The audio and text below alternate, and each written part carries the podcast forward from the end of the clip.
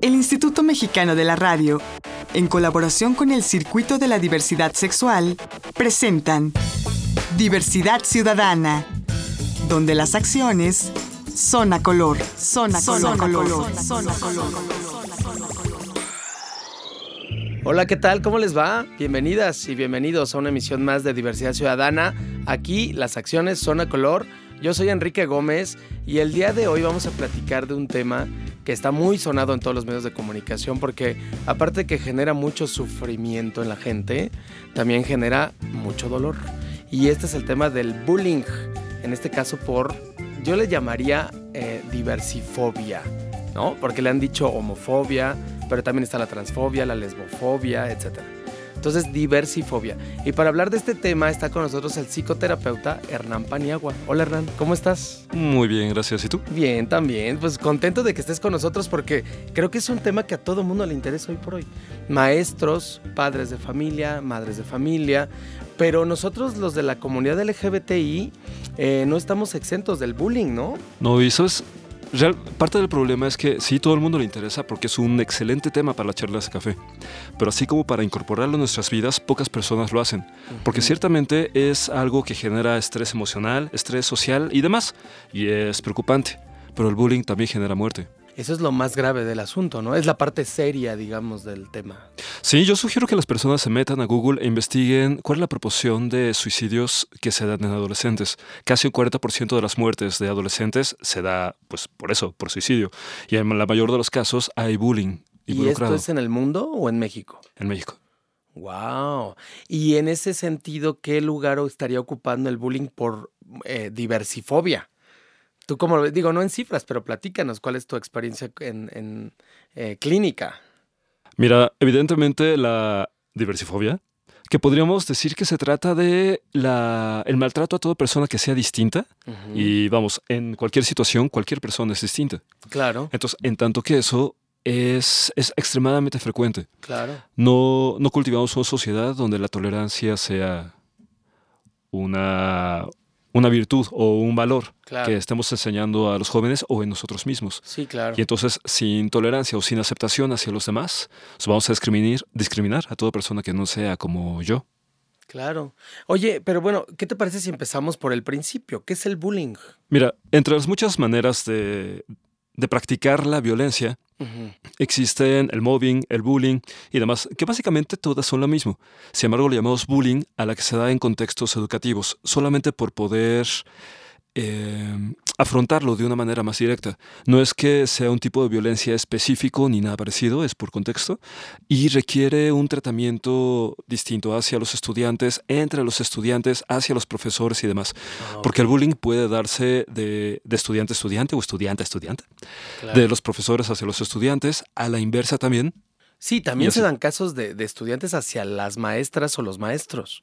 En efecto. De hecho, hoy en día una de, los, de las herramientas más fuertes del bullying tiene que ver con YouTube y otros medios en Internet que guardan evidencia fotográfica, audiográfica y demás de los actos violentos que se están cometiendo. De hecho, para, para, muchos jóvenes y muchas, lo que es destructivo es, es no solamente la situación del bullying que se da en la intimidad de las aulas, sino que alguien estará con el teléfono grabando esa situación y posteriormente bueno, pasar a la posteridad, es un momento deshonroso y vergonzoso, que es para, para él o para ella encontrarse en YouTube siendo violentado. Claro. Y en este sentido, ¿qué lugar estaría ocupando el tema de la, de la diversidad sexual? O sea, ¿qué registros eh, tenemos, no sé, públicos o tú en, en el caso de lo clínico en privado, de personas que sufren por su orientación sexual o identidad sexogenérica? Mira, es cuando estás en un rango de edad entre los 10, 11 años y los 17, no puedes decir que tengas una orientación sexual definida, está en construcción. Y hay muchas personas, que no son pocas, que a los 22 todavía están construyendo las bases de su orientación sexual y de su preferencia sexual. Entonces, cuando una persona hombre o mujer, chavito o chavita, demuestran rasgos de, erotismo o de sexualidad distintos a la heterosexualidad institucionalizada. a la heteronormatividad, digamos, ¿no? Por ejemplo, sí. Mm. Son, son objeto de escarnio. La sociedad tiende a la normalización. para, como un ente viviente para autopreservarse y demás. Y entonces la mayoría de las personas no se dan cuenta que cuando están presionando a alguien para que se normalice, están simplemente obedeciendo a algo que es antiquísimo. Están siendo parte de esta necesidad social de generar normalización. La, cuestión a nivel sociológico es que los desviados, vamos a llamar, las personas que se alejan de la norma estadística, es decir, los que, eh, los que y las que eligen no tener hijos, quienes no se quieren casar, quienes son hombres y no se casan con una masculinidad unívoca, o las mujeres que no quieren ser femeninas estereotipadas, todos ellos la función social que tienen, porque tienen una función y es necesario que estemos, la función es modificar las, las tradiciones sociales para que la sociedad se mantenga y la cultura se mantenga eh, actualizándose, oxigenándose y demás. Sin la si la participación de las minorías activas o de los desviados o las personas que no están dentro de la norma estadística, sin ellos, la sociedad tiende a su anquilosamiento y posterior desaparición. Lo que no se renueva, se muere. Claro. No, y además a qué precio, ¿no? Porque el precio que se paga en la mente de las personas, en la piel de cada uno de, los de los individuos que son objeto del bullying es carísimo. Socialmente es un fenómeno necesario, inevitable y súper nutritivo. Individualmente es bien destructivo, porque las personas en lo individual necesitan darse cuenta de que tienen derecho a ser quienes son, a estar como están y demás cuando cotidianamente a tu alrededor hay un montón de personas que te dicen, no, tú, tú, no tienes derecho, tú no puedes, tú, etc. Casi como dicen las paredes de algunos lugares de las ciudades, prohibido hacer sus necesidades. Claro, cuando en realidad la naturaleza es la otra, ¿no? Claro. La naturaleza es la individualidad, justamente. O sea, eh, yo creo que habría orientaciones e identidades sexuales como habitantes tiene este planeta. Por supuesto. Y sin embargo nos eh, eh, fascina estandarizarnos y ser todos lo mismo, ¿no? Lo que pasa es que para vivir en sociedad necesitas encontrar un punto medio entre condescender con la comunidad y construir tu propia individualidad. Si nada más construyes tu individualidad, te quedas fuera de la sociedad. Si nada más construyes comunidad, pierdes tu individualidad. Entonces, madurar implica el que cada quien encuentre su punto medio entre estos dos polos. Que aparte son, son polos, son extremos. Son polos y no es fácil encontrar ese punto medio. No. Por eso tienes... Quizá ni siquiera existe un punto medio. El tuyo o el mío, o el de cada persona, el que cada persona defina para sí. Hay quienes su punto medio está más cercano a la comunidad que a la individualidad, otros al revés. Pero el hecho es que necesito yo saber y que me lo enseñen en casa que yo tengo derecho a elegir dónde voy a colocarme, cómo va a ser mi individualidad y así. Las personas se ve mucho el bullying desde el agresor. Pero cuando tú a una persona violentada, a un chavito o una chavita que son violentados en su escuela, la cambias de escuela por alguna extraña razón, en esa nueva escuela, ellos mismos también son objeto del bullying. ¿Qué es lo que pasa con la persona víctima del bullying que independientemente del contexto escolar, vuelve a sufrir de esta violencia? Y en ese sentido me lleva tu comentario, Hernán, a preguntarte, ¿cuál es el perfil psicosocial, psicocultural, del buleador, el que hace el bullying, y cuál es el perfil psicoemocional, cultural del buleado, el objeto del bullying. Bueno, voy a empezar por el buleado. Ah, ok. Porque, porque nuestra sociedad no tiene tantos, tantos recursos para atender a, la víctima de la violencia. Y tenemos un montón de recursos para atender al violentador, de manera que se vuelve más protagónico y más importante el violentador que la víctima.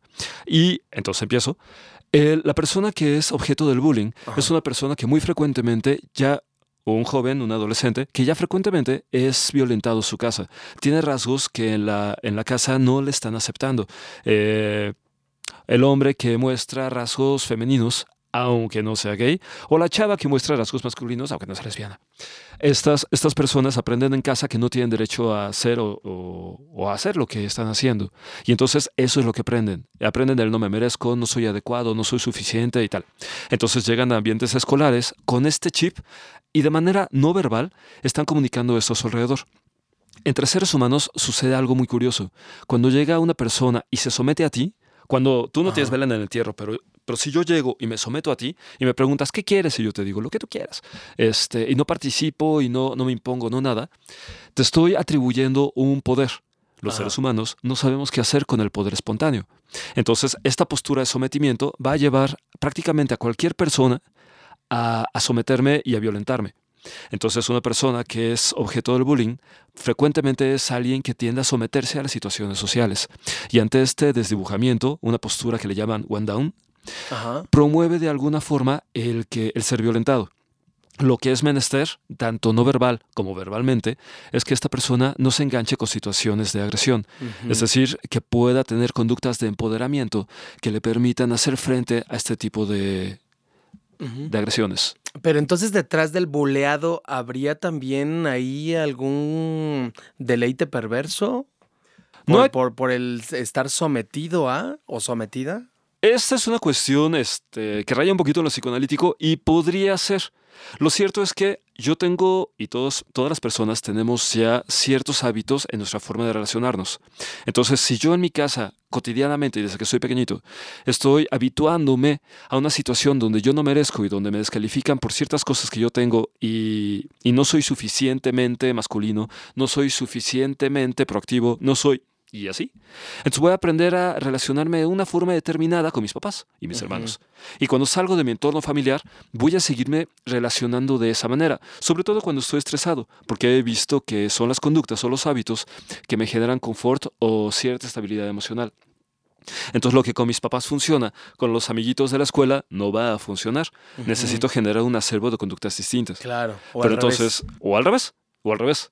Entonces, si no sé adaptarme, no tengo tanta plasticidad como para evaluar el contexto y adaptarme a él, entonces lo que en la casa me funciona, en la escuela me vuelve vulnerable. Y no quiero decir con esto que si yo tiendo a someterme a los ambientes sociales, eh, donde quiera que yo vaya, si yo tiendo a eso, voy a ser receptor del bullying.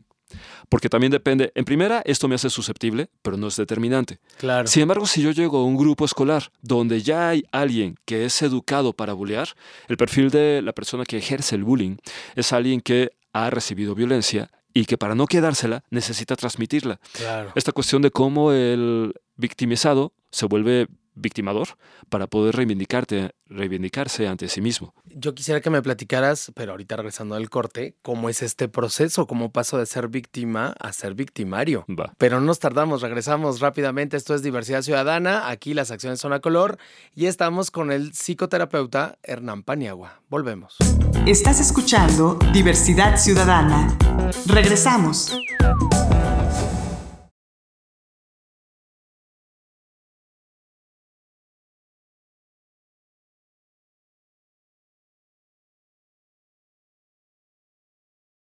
Estás escuchando Diversidad Ciudadana. Continuamos. Estamos de regreso aquí en Diversidad Ciudadana, donde las acciones son a color. Yo soy Enrique Gómez y el día de hoy estamos hablando del bullying, pero este bullying motivado por la diversifobia el tema de la diversidad, el odio a la diversidad, no solo la homofobia, la lesbofobia, sino también la transfobia y la bifobia. Y para hablar de esto estamos con Hernán Paniagua, psicoterapeuta.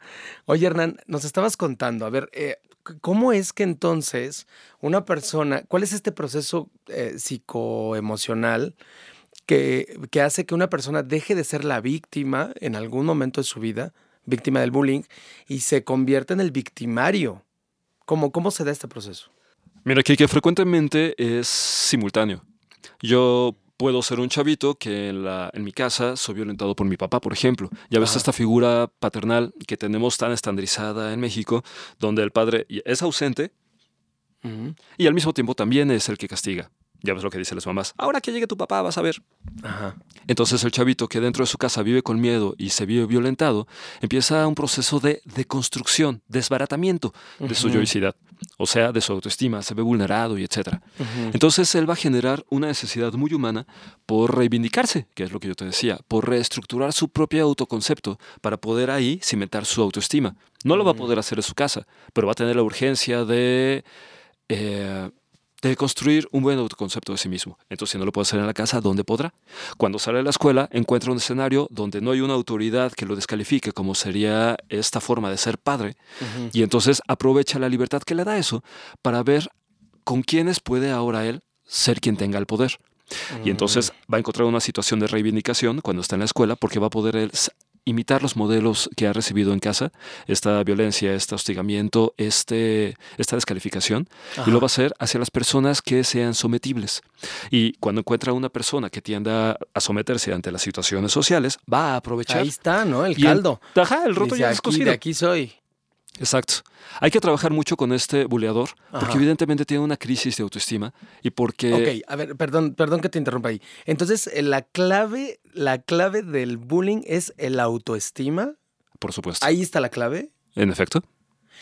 Y yo pregunto, digo, no te lo pregunto a ti, Hernán, pero lo pregunto al aire, ¿cómo es posible que estemos en un país, bueno, en un mundo, en donde el bullying sea un problema tan severo y no exista una política pública para trabajar el autoestima de las personas, que finalmente es la clave del bullying. Ay, que si la educación es un problema. Bueno, sí, me queda clarísimo. Mira, en, muchas sociedades en México e incluso en Latinoamérica, no sé si puede extenderse hasta Occidente, los latinoamericanos tenemos un fuerte problema, una crisis de autoestima, que de repente si la resolvieras, yo te he puesto a que situaciones de alcoholismo, drogadicción, suicidio, violencia intrafamiliar, etcétera, Pero incluso hasta de pobreza, quizás. Y pobreza. ¿no? Desempleo, este, etcétera. Si no hubiera tanta baja autoestima, tendríamos mayores emprendedores, personas que empoderadas generarían sus pymes y etcétera. La cuestión es cómo es la cultura que estamos mamando. La cultura que recibimos es una cultura, no es por nada, sin embargo, con todo respeto, la cultura judeocristiana lo que está generando es una serie de candados para que tú no te construyas. Cuando yo hablo bien de mí, la gente voltea a verme y me dice, estás pecando de soberbia. Cuando digo soy grande, te dicen, oye, no, Dios es el que te está confiriendo y etcétera. La religión tiene su función y es muy importante. Yo siempre sugiero que las personas se apeguen a su religión. Sin embargo, el apegarme a mi religión no implica en lo absoluto que me deconstruya mi identidad o que por, por rendir culto a un Dios, lo cual es muy saludable, desestructure la opinión que tengo de mí mismo y mi autoconcepto. Claro. Por una parte. O me someta. O me someta. El sometimiento viene en México de esta, de esta cultura que tenemos donde los aztecas sometían a las culturas que estaban alrededor. Los españoles someten a los aztecas. Los estadounidenses someten a los mexicanos. Claro. Entonces, pregúntale a Octavio Paz. de repente somos hijos Ahí está de... Clarísimo. Exacto. Los multisometidos, ¿no? Totalmente. Y entonces he, crecido con esta herencia que al final yo, eh, en pleno siglo XXI, bueno, ni tan pleno, pero no me siento suficiente ni adecuado ni nada. cuando tengo que apuntelar mi autoestima, lo hago cuando no hay ninguna autoridad mirándome. Y si no hay nadie, entonces he aprendido que si yo someto a alguna otra persona, puedo apuntalar ahí, sobre esa persona, mi propia autoestima. Y ahí es un peligro, porque siempre hay un pez más grande. O sea, entonces es como lamerte las heridas. Uy, sí. O sea, este rollo del bullying. Yo te buleo y entonces al mismo tiempo que te buleo me lamo mi, mi herida de autoestima. En efecto, te sacrifico a ti para poder alimentar mi autoestima. Ve qué grave, ¿no? ¿Y cuáles son, Hernán Paniagua, psicoterapeuta, cuáles son los estragos del bullying. ¿Qué le provoca a un ser humano el bullying? En este caso, a un LGBTista, lesbiana, gay, bisexual, transexual, transgénero, travesti o intersexual. ¿Qué le provocas con el bullying? Bueno, mira, yo en consulta tengo contacto con muchos adultos que te platican amargamente cómo fueron sus infancias buleadas. Generas una, una herida que tarda mucho tiempo en sanar y personas ¿Sí sana? ¿Sí puede llegar a sanar? Claro que puede sanar. Sí es sanable entonces. Es sanable. ¿En lo absoluto al 100%? Sí puede ser sanable y lo que mira, hay dos factores. Uno es hay personas que ya están provistas de un factor en la personalidad, en sus mecanismos yoicos, que está muy padre que se le llama resiliencia. La resiliencia es que he tenido una infancia tremenda, absolutamente este, maltratado y demás, ya sea por mi familia, por personas, por situaciones sociales, por la pobreza, y por alguna extraña razón, con el mínimo de recursos he obtenido el máximo de resultados. Son estas personas que crecen en techos de cartón y que terminan siendo dueños de empresas. ¿Cómo le hacen? Lo hacen gracias a que tienen resiliencia, un factor que que se sacan de la manga, quien quién sabe cómo lo hacen, es algo que está en investigación, pero es súper interesante porque hace que las personas sobrevivan de la nada. Y no solo que sobrevivan, sino que claro. Eh, se vayan más allá de la sobrevivencia. Más allá del promedio. es maravilloso. Al, frente de las sociedades. Ok, y, entonces, ¿cuál sería el estrago del, del buleado? Mira, lamentablemente toda persona que sufre violencia tiende a, si no lo asimila y no lo procesa y no lo digiere, tiende a violentar. Entonces, estás generando una persona que cuando llegue a otros ambientes, ella misma va a bulear. Cuando encuentre a alguien que parezca inferior o más sometible que ella misma o que él mismo, entonces va a someter a esa persona ejerciendo el bullying. Es menester que, que se apoye a las personas que reciben el bullying para poder empoderarlas. Aquí la palabra clave para salvarse de esto es empoderamiento. Si yo llego a, mi casa y me siguen descalificando, entonces están, mis papás estarían vinculando con mi violentador.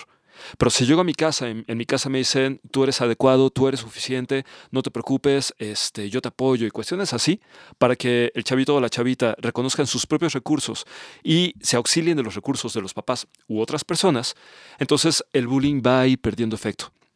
La cosa en realidad no es no recibir agresiones, porque si checas, todos recibimos agresiones. La cuestión es que la agresión que yo recibo desde el exterior de mí no haga eco con las cosas que yo ya me estoy diciendo.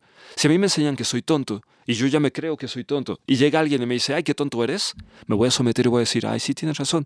Ahí entró el bullying, perfecto.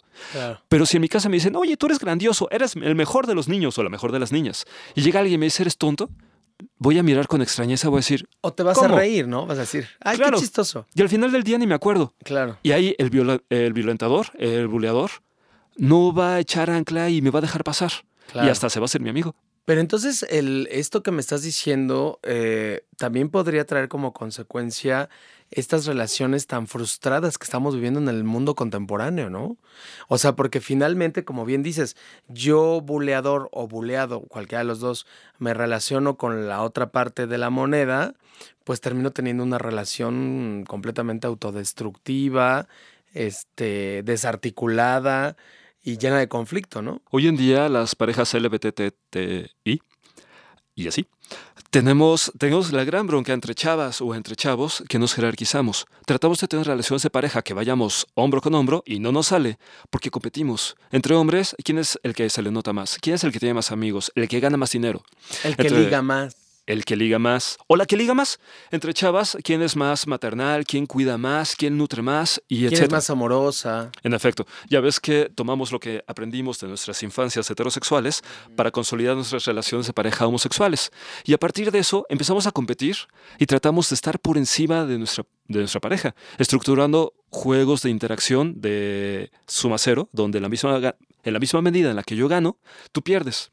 Y frecuentemente una persona que se habitúa en su infancia o juventud a ejercer el bullying o a recibir el bullying son personas que entienden, entre comillas, que una relación interpersonal debe de estar jerarquizada. Entonces cuando estructuran una relación de pareja, tiene mucho sentido que la pareja no esté pareja a la par, sino con una jerarquía donde alguno tiene que perder.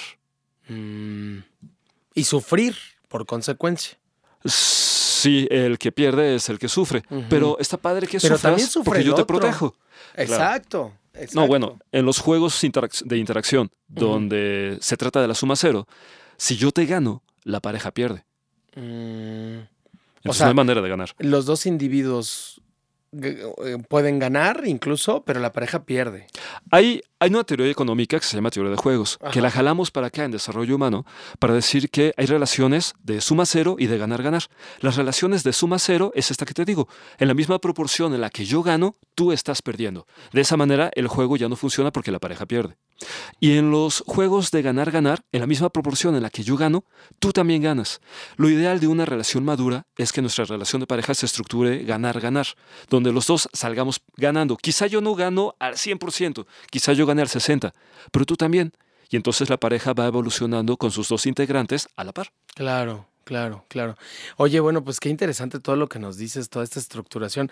Eh, ¿Qué te parece si te hago una última pregunta para cerrar el programa, mi querido Hernán? Y sería, entonces, ¿qué hacer?